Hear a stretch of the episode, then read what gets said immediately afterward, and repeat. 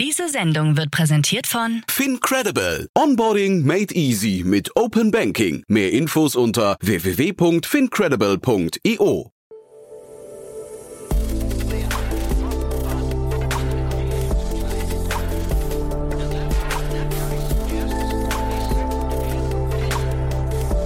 Startup Insider Daily. Morgen Update. Einen wunderschönen guten Morgen und herzlich willkommen zu Startup Insider Daily. Mein Name ist Jan Thomas. Heute ist Montag, der 23. August und das hier sind heute unsere Themen.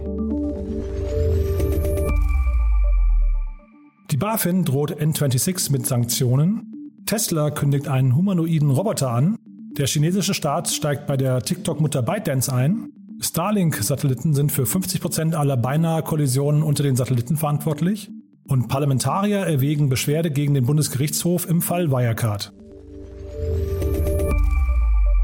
Heute zum ersten Mal im Rahmen der Reihe Investments und Exits zu Gast ist Louis Hahnemann von Headline. Und wir haben über das große Thema Quick Commerce äh, im Allgemeinen, aber vor allem auch über die aktuellen Zahlen von Gorillas gesprochen. Da gibt es ja ziemlich viel Bewegung und das Besondere ist, Louis ist ziemlich tief drin im Thema, denn Headline ist schon sehr lange bei GoPuff, dem amerikanischen Marktführer, investiert von daher gab es da nochmal eine ganze Menge neue Perspektiven auf die aktuellen Entwicklungen. Das also sehr spannend, kommt gleich nach den Nachrichten mit Anna Dressel, aber vorher nochmal kurz der Hinweis auf die Nachmittagsfolge.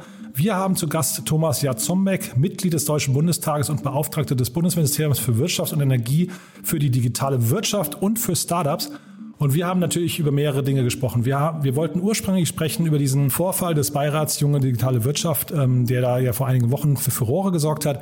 Da das Thema aber mittlerweile schon so lange her ist, haben wir das nur am Rande thematisiert, haben dann natürlich so ein bisschen Fazit gezogen. Wie gut war denn eigentlich die Arbeit der Bundesregierung in der abgelaufenen Legislaturperiode? Was nimmt man sich für die Zukunft vor? Warum haben so viele Dinge nicht funktioniert und warum haben vielleicht einige andere doch funktioniert? Ist Armin Laschet wirklich den Aufgaben einer Digitalwirtschaft und einer Startup-Szene gewachsen? Und was sind denn eigentlich so die Chancen des Standorts Deutschland und äh, Europas? Also wo können wir uns denn überhaupt positionieren, wenn es um die Zukunft geht? Also diese ganzen Themen, wir haben also relativ ausführlich gesprochen, deswegen haben wir heute Nachmittag auch nur einen Gast. Das dann ab 14 Uhr hier auf diesem Kanal. Jetzt gehen wir, wie gesagt, rein in die Nachrichten mit Anna Dressel. Danach dann Louis Hahnemann von Headline. Vorher nur noch ganz kurz die Verbraucherhinweise.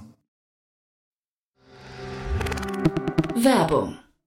Hi, hier ist Nina, Content Managerin bei Startup Insider. Suchst du deine nächste große berufliche Herausforderung? Dann melde dich bei uns. Wir suchen aktiv nach neuen Teammitgliedern, die Startup Insider zum führenden Informationsmedium der deutschsprachigen Startup-Szene machen wollen. Aktuell suchen wir Sales Manager, Customer Success Manager, Finanzmanager sowie Werkstudenten in den Bereichen Sales, Product und Content. Aber auch wenn keine passende Stelle dabei ist, melde dich trotzdem bei uns. Wir suchen immer nach leidenschaftlichen Menschen, die mit Startup Insider Großes bewegen wollen. Also, um mehr zu erfahren und dich zu bewerben, geh jetzt ganz einfach auf startupinsider.de/slash insider.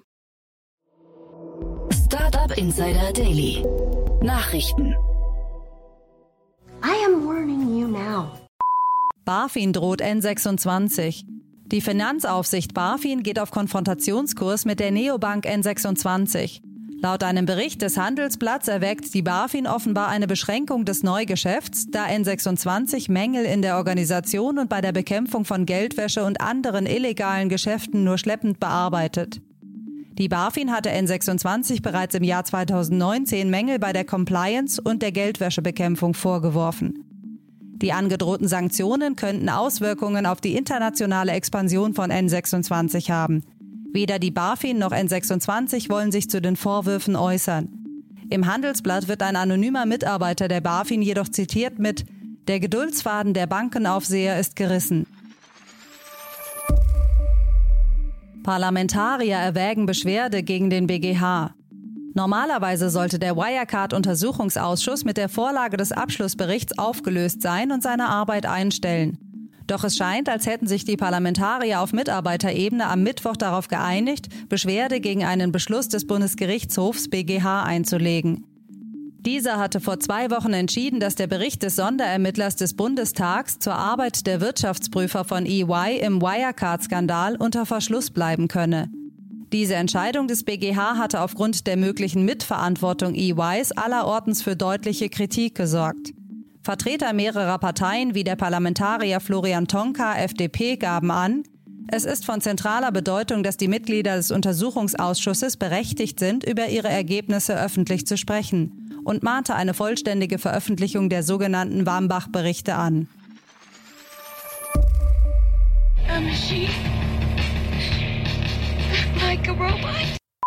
Tesla kündigt humanoiden Roboter an. Völlig unerwartet präsentiert Tesla sein neuestes Forschungsgebiet und kündigt einen humanoiden Roboter an. Dieser trägt den Codenamen Optimus und wird 1,7 Meter groß und 8 Stundenkilometer schnell und soll bis zu 20 Kilogramm tragen können. Elon Musk hat Optimus am Ende einer Konferenz für KI-Entwickler präsentiert und möchte damit Teslas Anspruch als eines der führenden Robotikunternehmen der Welt unterstreichen.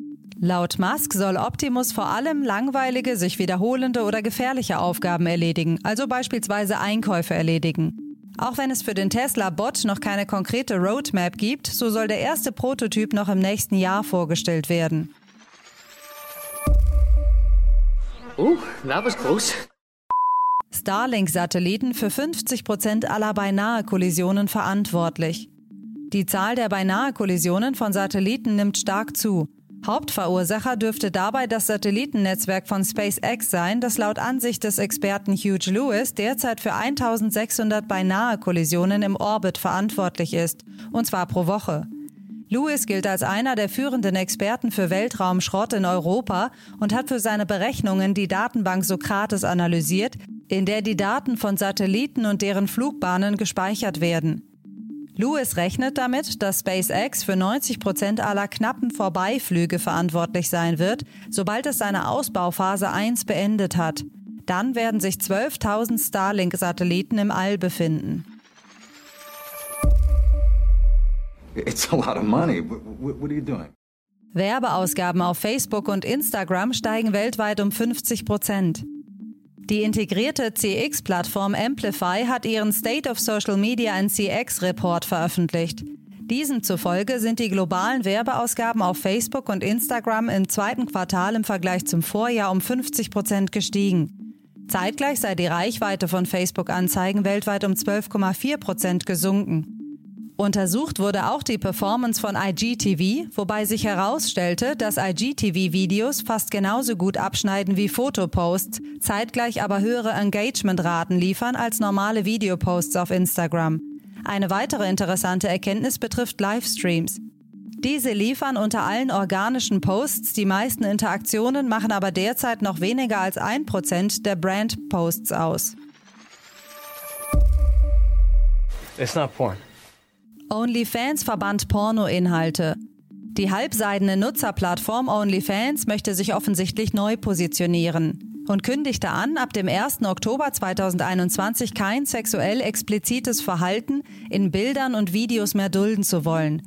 Das in Großbritannien beheimatete Unternehmen konnte während der Corona-Pandemie ein enormes Wachstum verbuchen und verzeichnet inzwischen 130 Millionen Nutzerinnen und Nutzer – im vergangenen Jahr konnte es über 2 Milliarden Dollar Außenumsatz generieren, wovon das Unternehmen rund 20 Prozent als Kommission einbehält. In einer Pressemeldung hieß es jetzt, um die langfristige Nachhaltigkeit unserer Plattform zu gewährleisten und weiterhin eine integrative Gemeinschaft von Künstlern und Fans zu beherbergen, müssen wir unsere Inhaltsrichtlinien weiterentwickeln. Gemeint sind damit konkret neue Kanäle für verschiedene Themen, etwa für Kochen oder Comedy. Die Gründe des Strategiewechsels sind nicht bekannt, dürften aber unter anderem daran liegen, dass internationale VCs kein Geld in eine Plattform investieren möchten, deren Content streitbar ist. In den sozialen Medien sorgte die neue Strategie für Verwunderung und Spott. So kommentierten Nutzer beispielsweise, dass ein OnlyFans ohne Sex doch wie ein Meer ohne Wasser sei.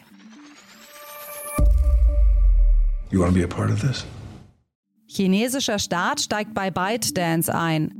Die TikTok-Muttergesellschaft ByteDance war bekanntermaßen nur knapp einem generellen Verbot in den USA entgangen. Jetzt könnte weiteres Ungemach drohen, denn der chinesische Staat hat offiziell ein Prozent der Anteile an Beijing ByteDance Technology erworben und dort auch ein Vorstandsmitglied implementiert. Laut einem Bericht von The Information ist dies zwar bereits Ende April passiert, wurde aber jetzt erst bekannt. Demnach soll das neue Vorstandsmitglied auch in der Lage sein, wichtige Entscheidungen über ein Vetorecht aushebeln zu können. ByteDance bemüht sich derweil um Schadensbegrenzung. Gegenüber der NZZ ließ TikTok-Sprecherin Andrea Rung verlauten, ByteDance Beijing habe, Zitat, keine Eigentumsrechte, Sichtbarkeit oder Einfluss auf die Geschäfte von TikTok. Protest gegen Apple wächst. Knapp 100 Organisationen haben sich in einem öffentlichen Brief gegen die geplanten Maßnahmen Apples ausgesprochen, private Bilddatenbanken seiner Nutzerinnen und Nutzer nach kinderpornografischem Material durchsuchen zu wollen. Unter den Unterzeichnern finden sich etwa das amerikanische Center for Democracy and Technology, die Electronic Frontier Foundation, eine bekannte Bürgerrechtsorganisation sowie verschiedene deutsche Parteien. Die Unterzeichner betonen, dass sie Apples Anliegen, Kinder vor sexueller Ausbeutung zu schützen, grundsätzlich respektieren. Sie befürchten vielmehr eine übergriffige Nutzung weiterer Akteure wie etwa politischer Parteien oder repressiver Regierungen. Apple verordnet Homeoffice bis 2022. Der Tech-Konzern Apple verschiebt abermals die Rückkehr der Mitarbeiter in die Büros. Wie aus einem intern an Beschäftigte verschickten Memo von Donnerstag hervorgeht, werden Apples Angestellte frühestens ab Januar 2022 wieder ins Büro zurückkehren können. Die Beschäftigten werden einen Monat vorher eine weitere Benachrichtigung über eine mögliche Rückkehr an ihre Standorte im Apple Park und an weiteren Standorten erhalten, heißt es. Hintergrund dieser neuen Entwicklung dürfte in der zuletzt wieder deutlichen zunehmenden Infektionsdynamik in den USA und vielen weiteren Ländern liegen. Vor allem getrieben durch die deutlich ansteckendere Delta-Variante des Covid-19-Erregers. Daily Fun Fact: Kostenloses Clipart für 260.000 Euro verkauft. Non-Fungible Tokens bzw. NFTs gelten als eines der derzeit heißesten Themen der digitalen Welt. Die auf einer Blockchain dokumentierten Zertifikate für virtuelle Objekte und digitale Kunstwerke erzielen regelmäßig Rekordpreise in Millionenhöhe. Jetzt sorgt das NFT-Projekt EtherRock für Schlagzeilen. Dabei handelt es sich um 100 einzelne Bilder desselben Cartoon-Steins, von denen jedes in einer etwas anderen Farbe getönt ist. Diese Bilder stammen ursprünglich aus einer urheberrechtsfreien Clipart-Datenbank und sehen laut dem Nachrichtenmagazin Motherboard so aus, als seien sie in MS Paint überarbeitet worden. Der Preis der ursprünglich von einem anonymen Entwickler im Zuge eines Spaßprojekts mit einem Code versehenen Bilder gewann stark an Wert, als der Influencer Gary Vaynerchuk vor einigen Wochen über die virtuelle Steinsammlung twitterte. Inzwischen liegt der Preis für das günstigste der 100 Steinbilder bei 95,2 Ether, was nach heutigem Kurs mehr als 260.000 Euro entspricht. Nach einer kleinen Werbepause geht es weiter im Programm mit den Kurznachrichten. Startup Insider Daily. Kurznachrichten.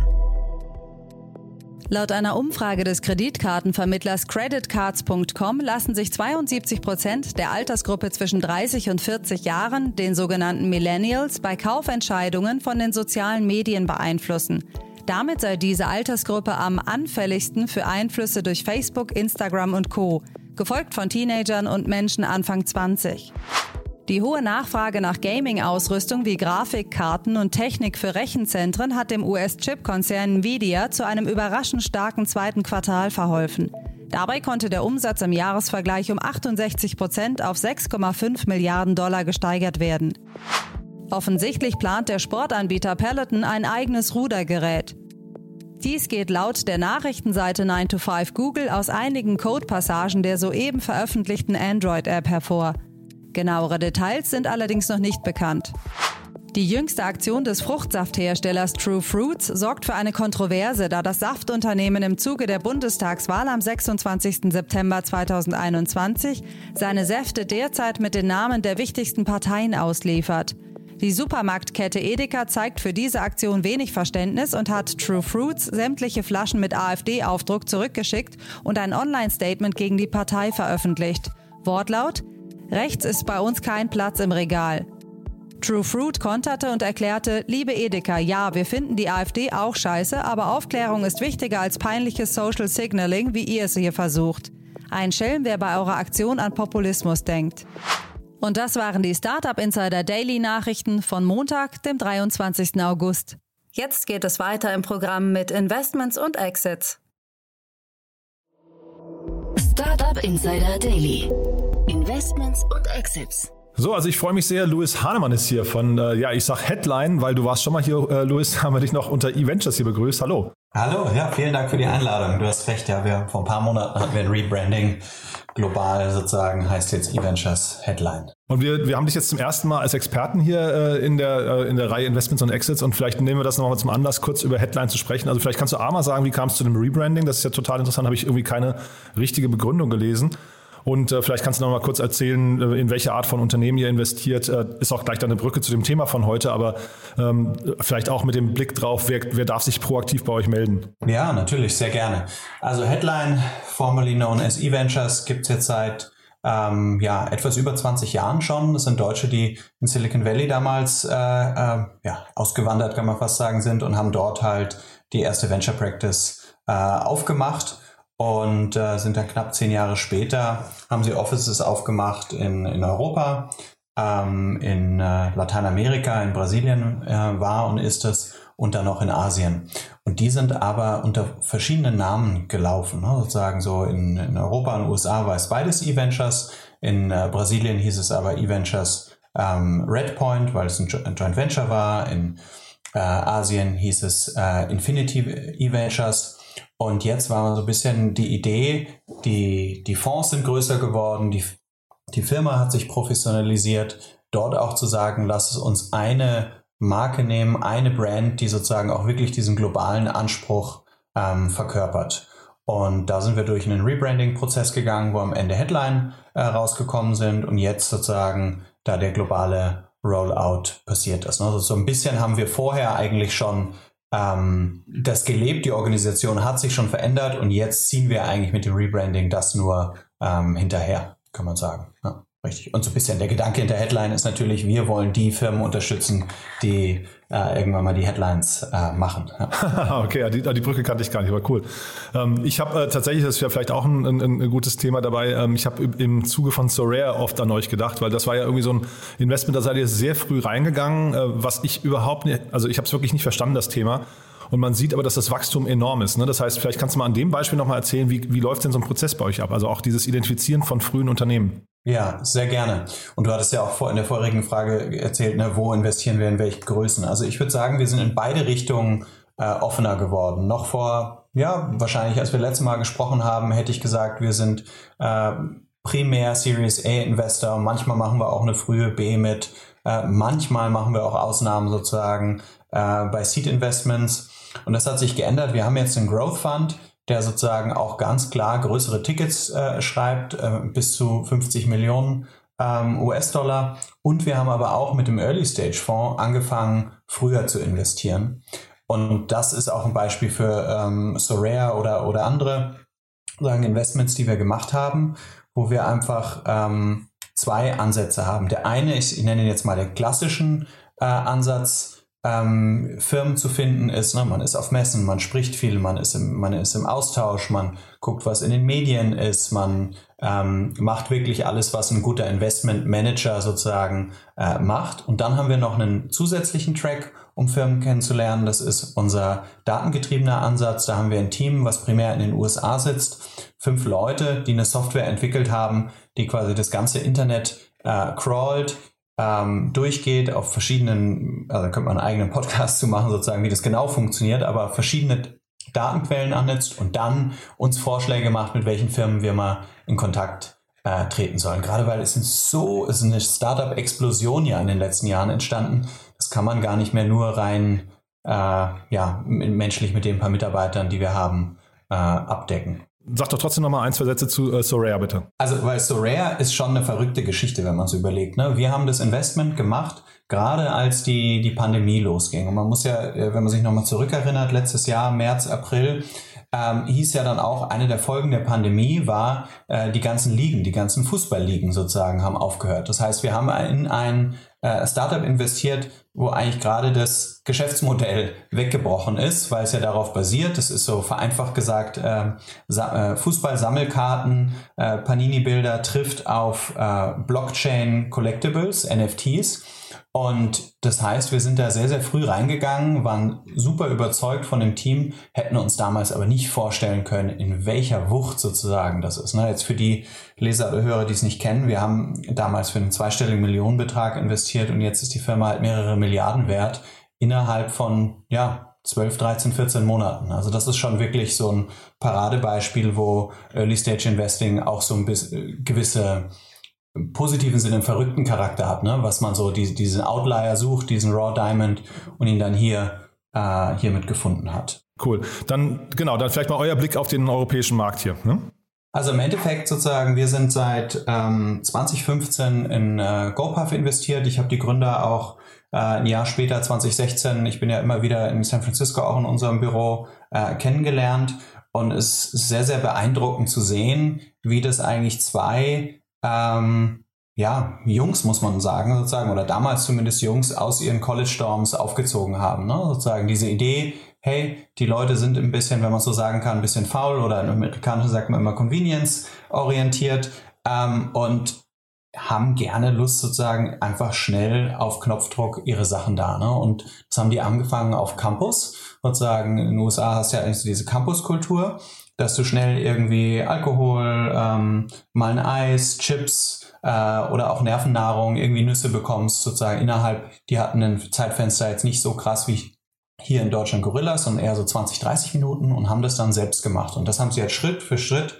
äh, skaliert. Erstmal waren die nur in Philadelphia und das ganze Modell ist ja sehr darauf auf, auf Städte oder eigentlich auf Bezirke bezogen und haben dann Schritt für Schritt sozusagen, haben sie in Philadelphia expandiert und sind dann in weitere College-Städte äh, gegangen. Und wir haben die Firma seitdem begleitet und ja, man kann es ja aus den Medien sehen, die letzten Jahre hat es einfach nochmal einen unglaublichen äh, Boost gegeben und jetzt vor kurzem haben sie eine Milliarde US-Dollar geraced auf einer 15 Milliarden US-Dollar Bewertung. Wahnsinn. Das klingt so ein bisschen nach Airbnb fast, ne, von der Entstehungsgeschichte. Ja, doch, kann man, äh, kann man auf jeden Fall die Parallelen, äh, Parallelen ziehen. Und ähm, jetzt zu deiner Frage sozusagen in, in Deutschland müssen wir auch sagen, lange war unsere Hypothese, dass so ein Modell primär in den USA funktioniert, wo Convenience einfach einen höheren Grad hat und in Deutschland oder in Europa schon noch die äh, Konsumenten preissensibler sind als, ähm, ja, als in den USA. Ähm, das war mit sicherlich auch ein Grund, warum GoPuff jetzt sozusagen Europa erstmal nicht äh, die letzten Jahre so stark auf der äh, Karte hatte. Und äh, dann kam natürlich die spannende ähm, Entwicklung, dass jetzt hier viele lokale Anbieter, da kann man sich jetzt immer, weiß man nie genau, ob die jetzt wirklich von GoPuff inspiriert worden sind oder von Getir, was ja so das türkische äh, Vorbild, was dann 2015 gestartet ist, sozusagen ähm, inspiriert worden sind, aber dann so ein Gorillas, über was wir heute auch sprechen, sagen, entstanden ist kurz danach äh, ähm, ein Flink und dann kam ja eine unglaubliche Anzahl an Firmen sozusagen, die alle sehr gut finanziert worden sind von Venture Capital und natürlich auch so ein bisschen Nutznießer ähm, des Lockdowns und der, der Pandemie geworden sind, weil plötzlich viele Leute es nochmal deutlich attraktiver fanden, Online-Lebensmittel zu bestellen. Und ich finde es super, dass du diesen Blick auch auf Amerika hast, denn ähm, also mein Gefühl jetzt gerade in Deutschland ist, seit bekannt wurde, dass äh, Gorillas das erste Unicorn äh, oder das schnellste Unicorn hier in Deutschland ist, äh, sind die Deutschen schon wieder in so ein bisschen in so einem Neidmodus und sagen, naja, so, also so richtig Erfolg ist eigentlich nicht das deutsche Thema. Ähm, ich weiß nicht, wie du das siehst, aber ich habe so das Gefühl, man stürzt sich jetzt gerade in der Presse so auf diese potenziellen Negativschlagzeilen, ohne dass man eigentlich genau weiß, wie die, ähm, also was dahinter steckt. Und ich finde auch zeitgleich, könntest du auch mal kommentieren, ich finde, Gorillas macht eine extrem schlechte Krisen-PR. Nee, das stimmt. Ne? Also da ist schon was dran, sozusagen. Ich neige jetzt nicht dazu, sozusagen dieses äh, Deutsche sind irgendwie immer äh, Neider-Thema äh, reinzugehen, aber es ist schon was dran. Wenn hier was schnell erfolgreich wird, dann fragen viele Leute, ne, auf welchen Kosten ist es passiert, auf wessen Kosten ist es passiert, ist es wirklich also eine gewisse Grundskepsis gibt's, ne? Und gerade natürlich bei einem Modell, was leicht verständlich ist. Wenn jetzt irgendwie eine AI-Company kommt und sagt, wir machen diese äh, AI Magic Voodoo, da trauen sich natürlich nicht so viele Leute da, das zu verurteilen. Ne? So, ähm, aber Essenslieferant kann sich halt jeder relativ schnell eine Meinung zu bilden, würde ich jetzt auch mal sagen. Ja, und Fahrrad und Regen und schwerer Rucksack, ne? das sind plötzlich so die, die Parameter, die jeder versteht. Aber ich, also ne, ich würde es trotzdem nochmal sagen, ich finde, Gorillas hätte eigentlich früher, ich weiß ja nicht, wie dann so eine interne Struktur aussieht, früher reagieren müssen, als diese ersten Fahrer gestreikt haben und hätten das, hätten das einfach klären müssen, glaube ich. Natürlich. Weil das hat den Unternehmen, glaube ich, eine Milliarde oder vielleicht zwei gekostet, ne? also vom Gefühl her, weil das ja wirklich ein Image-Schaden ist, der da entsteht. Also da bin ich deiner Meinung und gleichzeitig, also du weißt ja, ich habe früher bei Rocket Internet gearbeitet und habe so ein bisschen auch erlebt, wenn Firmen einfach so unglaublich schnell wachsen, dann kann man nicht alle Sachen richtig machen. Und ich glaube schon, dass Gorillas im Sinne von Fokus auf Kundenzufriedenheit und irgendwie eine ordentliche Brand aufzubauen, vieles richtig gemacht hat.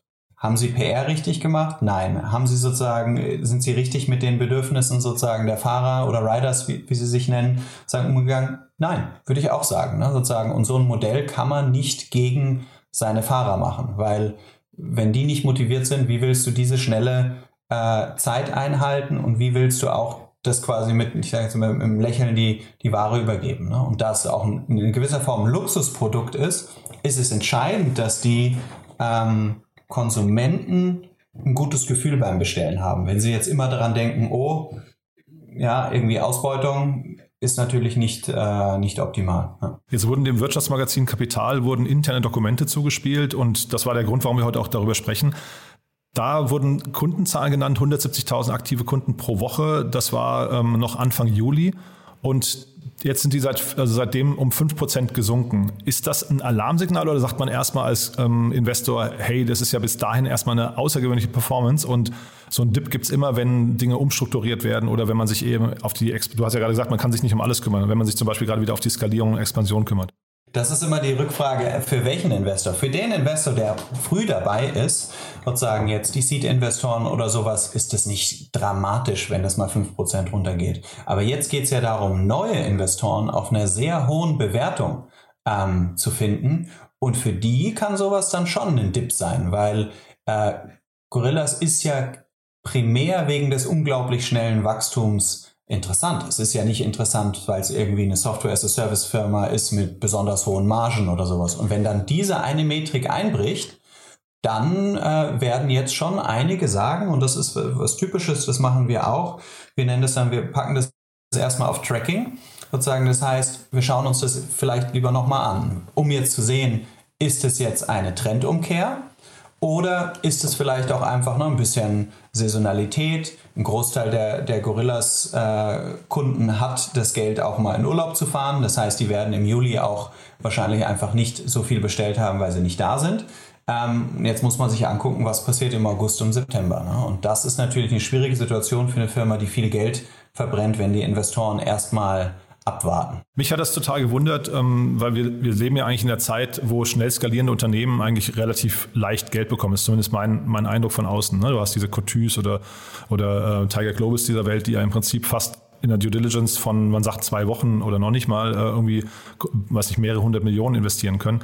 Dass das jetzt hier nicht passiert ist, wie erklärst du dir das? Ist es wirklich so, dass die erstmal on hold gehen? Oder, weil ich hätte ja auch gedacht, es gibt ja so eine Art FOMO, ne? Man, man möchte ja bei den großen Marktgewinnern auch dabei sein. Das kann sich so schnell drehen. Ne? Also ich habe im, im März, glaube ich, zu dem Thema mit NTV gesprochen und da war es noch so, da war die Überschrift sozusagen, ähm, die Investoren äh, kommen alle zehn Minuten bei Gorillas. Ne? Da war es so, da war wirklich FOMO. Jeder hatte Angst sozusagen, den Zug zu verpassen. Jetzt haben die meisten Investoren aber schon ihre, ich sag jetzt mal, äh, Wetten abgeschlossen. Ne? Die meisten haben im Portfolio entweder ähm, einen der Wettbewerber oder haben sich bewusst dagegen entschieden.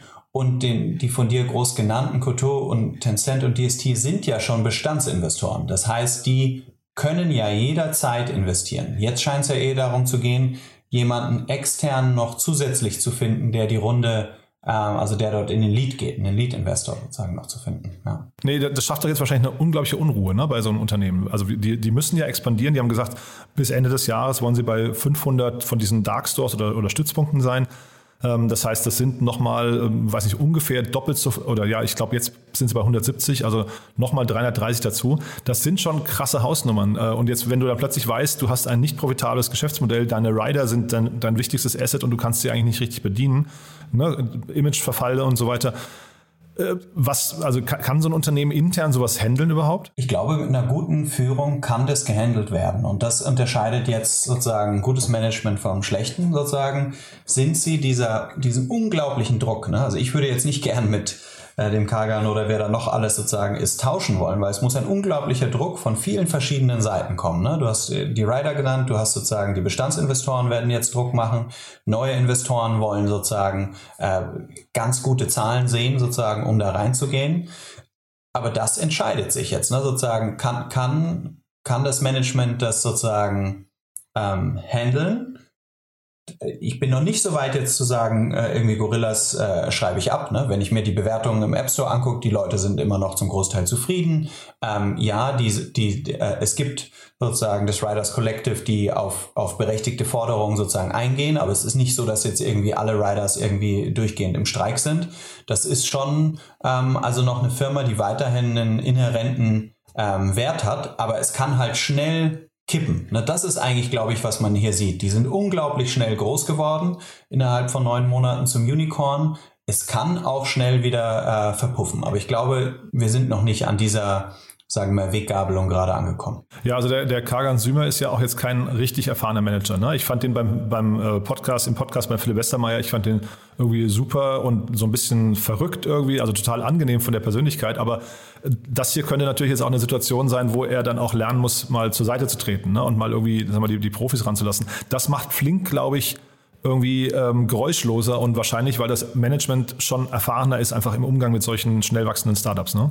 Ich, da ich weder Kagan noch jetzt das, das Flink-Management kenne, wage ich mir da jetzt irgendwie keine, keine richtige Meinung zu bilden. Ne? So von, von außen oder was man gehört hat, ist, dass es durchaus von Bestandsinvestoren auch Druck gab, sozusagen auf Kagan da noch weitere Leute, ne? da war irgendwie im Gespräch Co-CEO oder irgendwie so Sachen mit ähm, reinzuholen. Aber das ist Hörensagen, ne? das kann ich nicht, sagen, ob das, ob das jetzt stimmt. Ja. Und dann jetzt vielleicht mal ganz kurz noch die Frage zu DoorDash. Die äh, sind jetzt als Hauptin oder als möglicher Hauptinvestor im Gespräch. Ähm, wurde geschrieben, 500 Millionen Euro könnten sie investieren. Ist das ein, aus deiner Sicht ein Zeichen der Stärke, weil es eine gute strategische Partnerschaft auch ist? Oder ist es eher ein, also ne, bei, bei Flink zum Beispiel ist ja Rewe eingestiegen, da hat man vielleicht das Thema Einkaufskonditionen als, ähm, als strategisches Element. Oder ist es hier eher eine Position der, der Schwäche, weil alle anderen abgewunken haben? Also im Idealfall versucht man einen Nicht-Strategen in so einer frühen Phase zu finden, ähm, der einem nicht sozusagen dann auch zu stark reinredet. Deshalb würde ich äh, DoorDash Invest erstmal nicht als Zeichen der, der Stärke sehen, aber natürlich kann es auch Synergien geben. Ne? So, und jetzt gab es in, ich glaube, äh, ja, gestern Abend US-Zeit, also äh, heute Nacht bei uns, aber die Meldung, sozusagen, die ist noch nicht bestätigt, dass DoorDash zurückgezogen hat oder dass sie sich nicht ein, ähm, einig geworden sind. Und das ist natürlich sehr, äh, sehr spannend, ähm, wenn man dann auch guckt. Es gab ein paar äh, Infos, woran das liegen könnte. Und das eine war schon eine typische Aussage wie vom Strategen. Sie wollten mitreden, DoorDash, wohin Gorillas expandieren äh, soll. Und primär war wohl die Ansage, ihr sollt jetzt nicht in die USA kommen. Ne? Weil als Stratege, die sind in den USA, die sehen den Gorillas als Expansionsmöglichkeit nach Europa. Dann ist natürlich sowas wie, dass die jetzt in ihrem Heimatmarkt vielleicht sich selbst sogar nochmal Konkurrenz machen, nicht gewünscht. Ne? Und dann gab es noch wohl ein paar andere Punkte.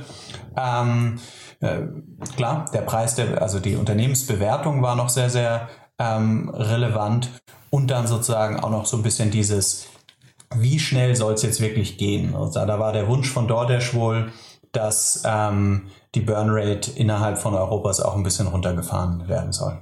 Total spannend. Das wusste ich nicht. Also danke dafür, dass du dir das nochmal angeschaut hast. Also DoorDash, ich habe geschaut, 62 Milliarden Bewertung an der Börse. Da wäre das ja für die eigentlich ein relativ kleines, also verhältnismäßig kleines Investment, ne, was man ja eigentlich eher so mitnehmen könnte. Für Gorillas könnte sich dadurch sehr viel ändern, ne? Weil also die, oder ich weiß nicht, ab wann ist denn ein Startup aus deiner Sicht too, too big to fail?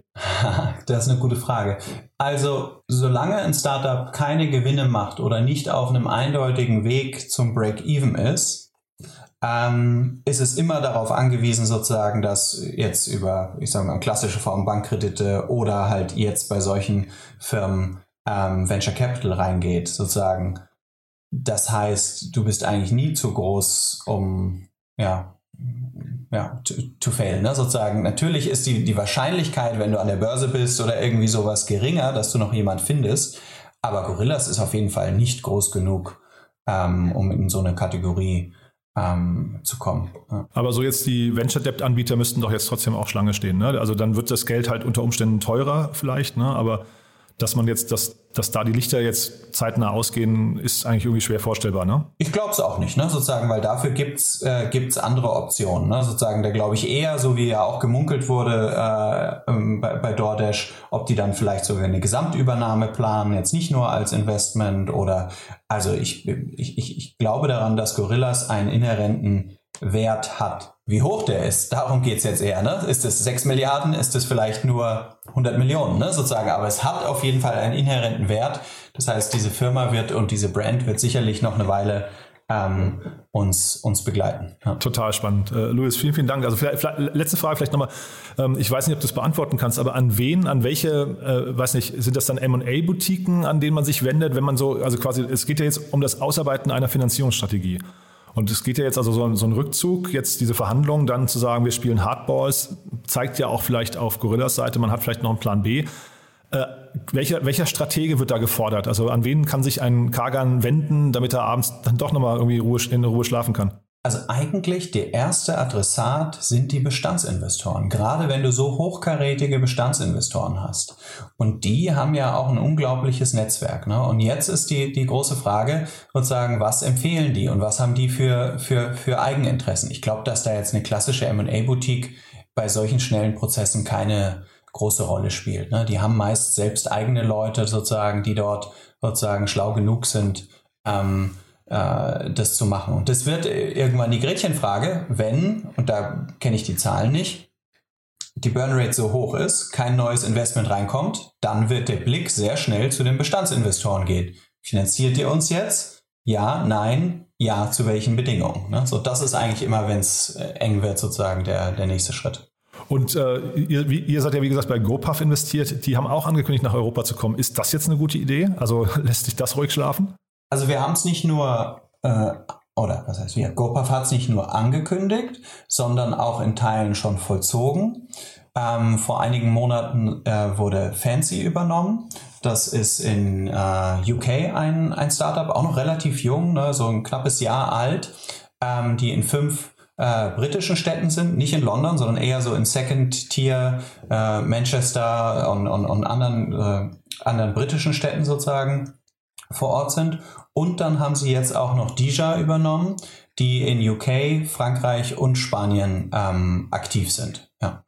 Und das heißt, also das ist schon dann auch eine gute Idee, sich hier in dieses Getümmel gerade auch noch äh, reinzuwagen. Also weil das im Moment wird ja hier, wie gesagt, viel Geld verbrannt. Wir reden über die Zeit der Gutscheine, der, der hohen Kundenakquisekosten.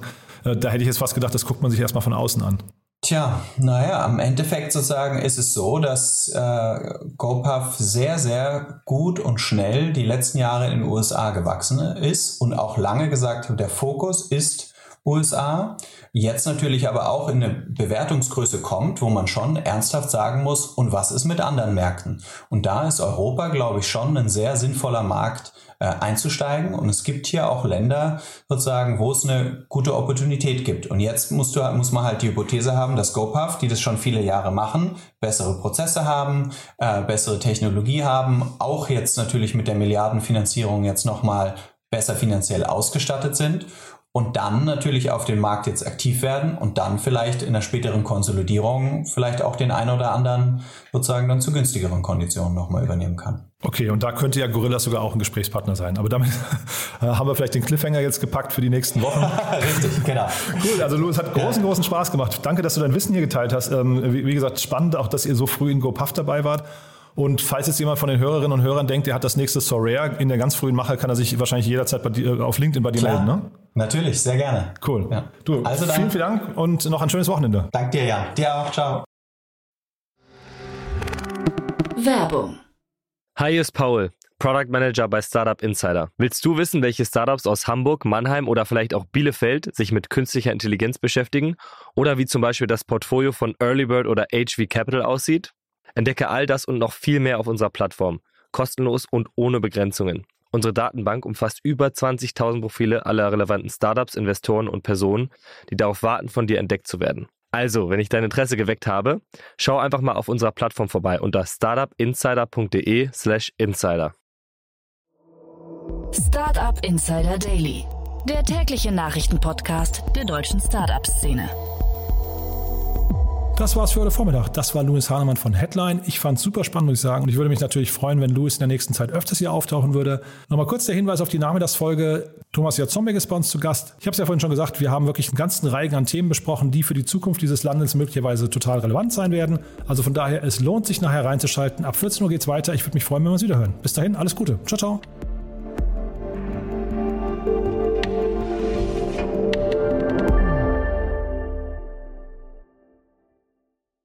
Diese Sendung wurde präsentiert von Fincredible. Onboarding made easy mit Open Banking. Mehr Infos unter www.fincredible.io.